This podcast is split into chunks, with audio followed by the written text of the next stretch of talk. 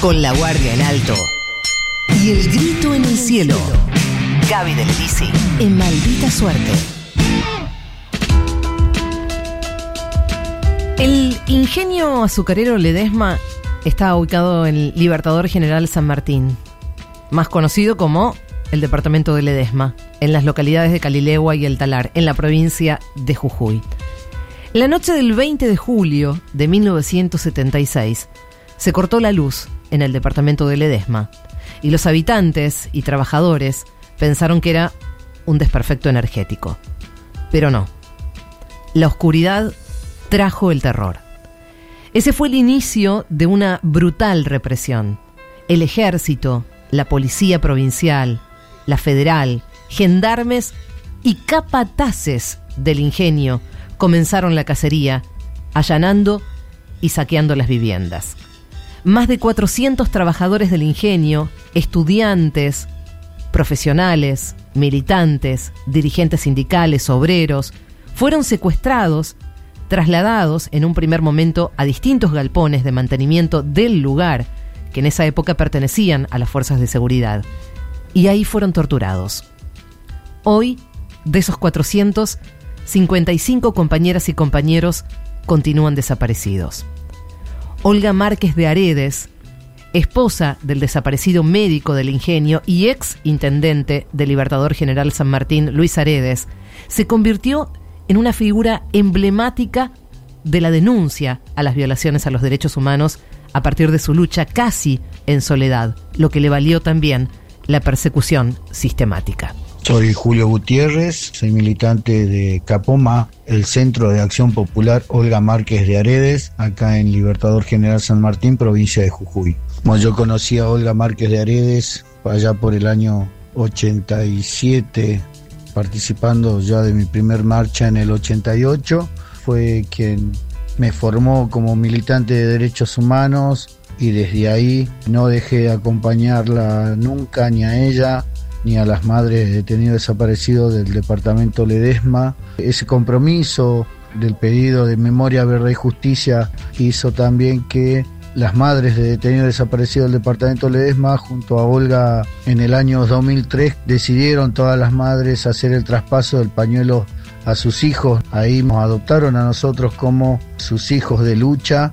Fue muy emocionante haber recibido ese pañuelo con todo lo que conlleva tener la responsabilidad de continuar su lucha, ¿no? De tal manera lo seguimos haciendo, donde ella hacía sus rondas en la Plaza de Libertador sola. Para mí esos son los el recuerdo más grande que tengo, fue lo más fuerte que me pudo haber pasado en este compromiso militante de lucha por los derechos humanos. Ledesma es, si se quiere, el ejemplo más elocuente de la participación de la pata civil y empresarial en los crímenes de Estado cometidos en la última dictadura. La empresa Ledesma era, y de alguna manera lo sigue siendo, la dueña del pueblo y sin dudas controlaba a sus habitantes.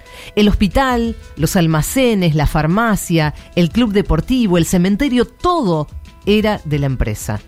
Los directivos de Ledesma la familia Blaquier, fueron los encargados de entregarles a los milicos las listas negras de los que se oponían a la explotación laboral en el ingenio. Pero además, aportaron los camiones de Ledesma, actuaban con total impunidad, acorralaban a la gente y se la llevaban durante los siete días que duraron los apagones. Los Blaquier son los terratenientes más grandes de Jujuy con cientos de miles de hectáreas. Ledesma es el ingenio más grande de Latinoamérica, pero no solo produce azúcar, también comestibles, alcohol, papel. Sus trabajadores encuadrarían perfecto en la definición de esclavos modernos. Trabajaban más de 12 horas, cobrando sueldos, cuando cobraban, muy bajos, sin ningún tipo de derechos. Una curiosidad que seguro muchas y muchos tienen es, ¿y ahora 45 años después, ¿cómo funcionan las cosas en ese pueblo, en Libertador General San Martín? La gente acá de Libertador y más ahora la juventud está mucho más interesada de conocer cómo es la historia, ¿no? Hoy a, 45 años está más concientizada en eso, ¿no? El haber organizado esta marcha multitudinaria, la marcha más grande del norte argentino, hizo que el pueblo del Libertador General San Martín y Calilegua tomaran conciencia de su historia vivida en la época de la dictadura. Y lo tienen presente y cada vez se animan mucho más a participar. Hoy es una ciudad que está saliendo, está rompiendo ese muro que impuso la dictadura del no te metas. Ese es el poder que tiene Carlos Pedro Blaquier a través de la empresa Ledesma, con su poder económico, coopta a todos los medios de difusión, hace campañas en contra de las organizaciones de derechos humanos. Acá el no te metas porque si no, no tenés trabajo, es muy fuerte. Sigue pasando. Tremendo.